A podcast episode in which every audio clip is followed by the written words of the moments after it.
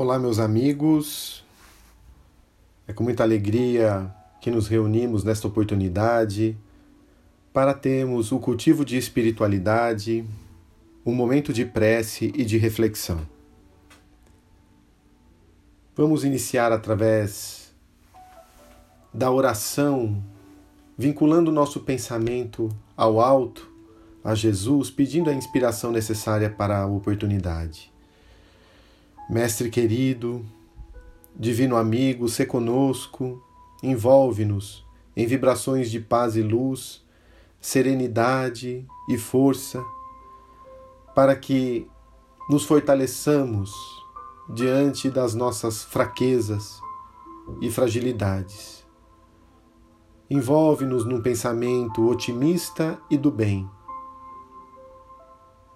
Fortalece as nossas fibras íntimas, que compreendamos mais o que se passa na nossa intimidade, ser o nosso escudo seguro. Envolve-nos em tua luz hoje e sempre, assim seja.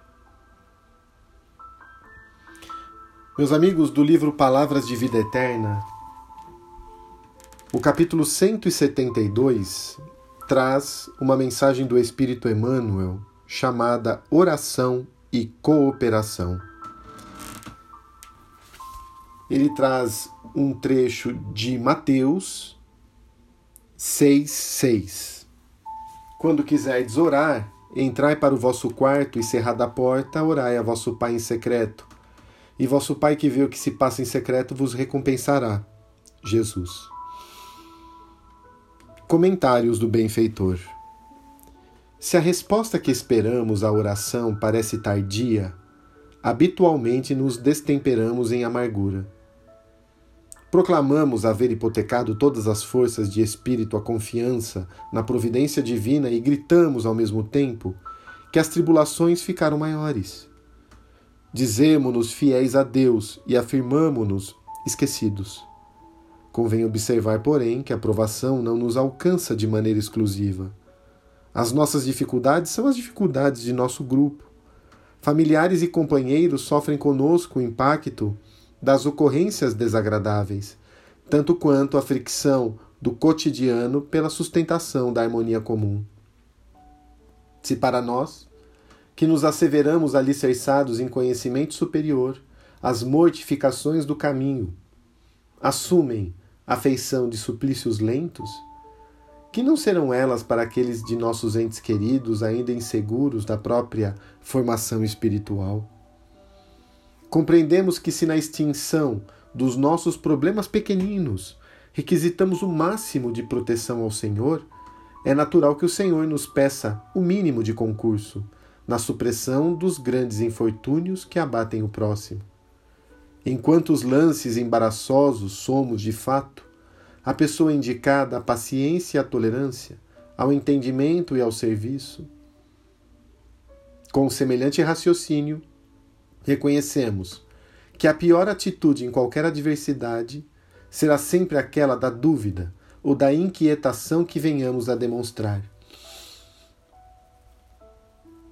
Em supondo que a solução do alto demora a caminho, depois de havermos rogado o favor da infinita bondade, Recordemos que se a hora de crise é o tempo de luta, é também a ocasião para os melhores testemunhos de fé. E que se exigimos o amparo do Senhor em nosso benefício, é perfeitamente justo que o Senhor nos solicite algum amparo em favor dos que se afligem junto de nós.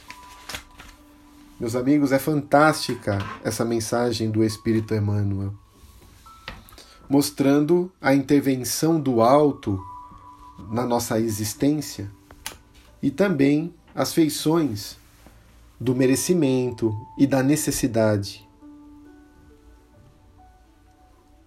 Toda vez que solicitamos em prece algo aos planos maiores da vida, essa petição, essa rogativa será analisada quando feita com o coração, com sinceridade.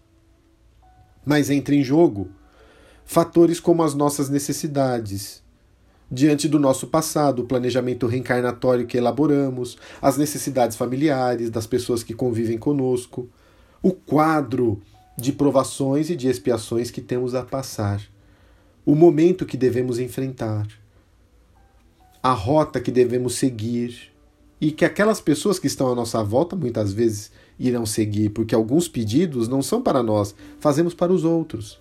Só que não podemos esquecer que ninguém é esquecido, por sua vez, de Deus. E Deus ampara e observa a cada um. Diante disso, também entra em consideração a nossa cota de ajuda ao próximo. E muitas vezes o socorro já vem nessa ajuda, porque quando nos dispomos a auxiliar alguém, já mudamos a nossa noção de necessidade em relação às dores que passamos.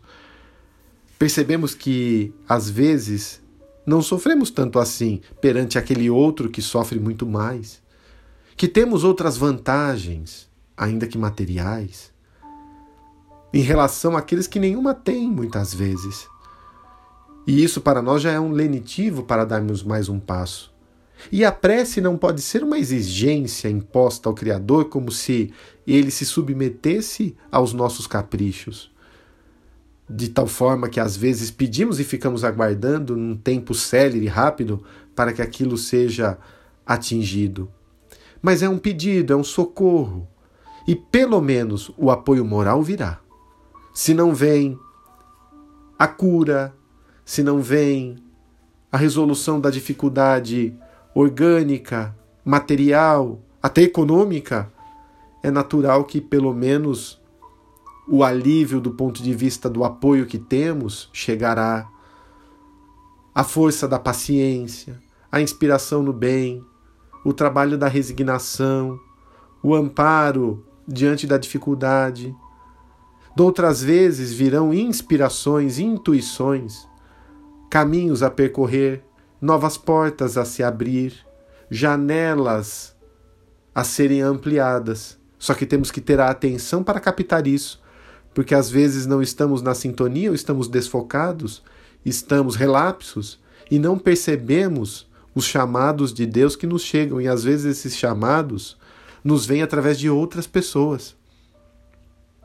Ele incita alguém próximo de nós para que esse alguém chegue a cada um e abra uma nova oportunidade. Então temos que ter atenção. Pode vir através de uma página de um livro, de uma experiência. E quando chega o tempo certo, daí é fato que receberemos aquilo. Porque até na dor há um tempo para que ela fique, ela perdure por, conosco. Chico Xavier, certa vez, em grande dificuldade, pediu ao Espírito Emmanuel que pudesse receber uma mensagem de Maria de Nazaré para o seu sofrimento, diante daquele problema, diante daquela dor.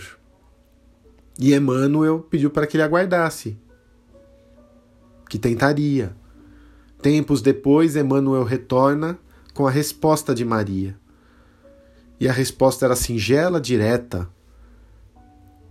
e vinha ao encontro na necessidade de Chico. A frase de Maria para Chico era: Tudo passa. E o Chico se alegrou, escreveu essa frase em todo o seu quarto, nas paredes, tudo passa, tudo passa, tudo passa. Ficou alegre. E Emmanuel disse: Não se esqueça, Chico, que essa frase serve para os momentos difíceis e para os momentos alegres também. Tudo passa. A alegria do mundo vai passar, porque em alguns momentos de sabores virão, dores virão. Mas tenhamos a certeza que as nuvens escuras não ficam para sempre.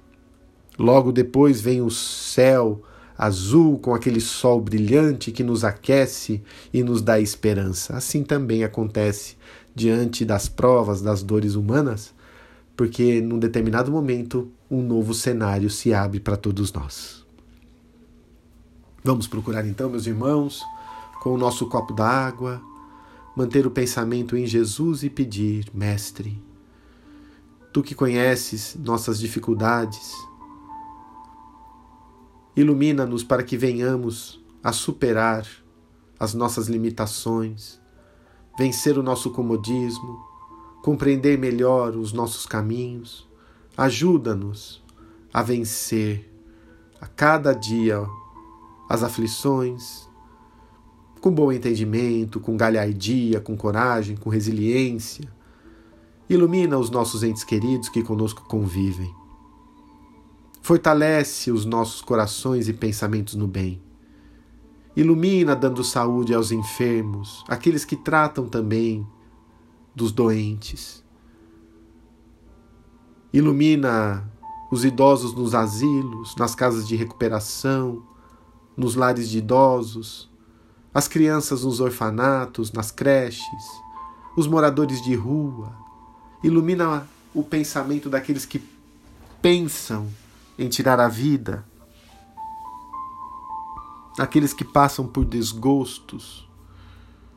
Envolve Jesus, aqueles que desencarnaram nesse dia e nessa semana, e ilumina aqueles que reencarnaram também hoje e nestes dias envolve os nossos dirigentes, governantes da nossa cidade, do nosso estado, do nosso país. Iluminados, que sigamos em frente, vencendo a nós mesmos a cada dia e que se erramos até agora, nesse momento se abre um novo caminho a percorrer. Um novo destino se faz de acordo com as nossas escolhas, com as nossas decisões, em que então estejamos engajados no bem, buscando uma sintonia melhor, mantendo um padrão de equilíbrio mais amplo. Muito obrigado, Jesus, que a tua paz se faça presente entre nós, nos envolva, fortaleça e auxilie sempre. Graças a Deus.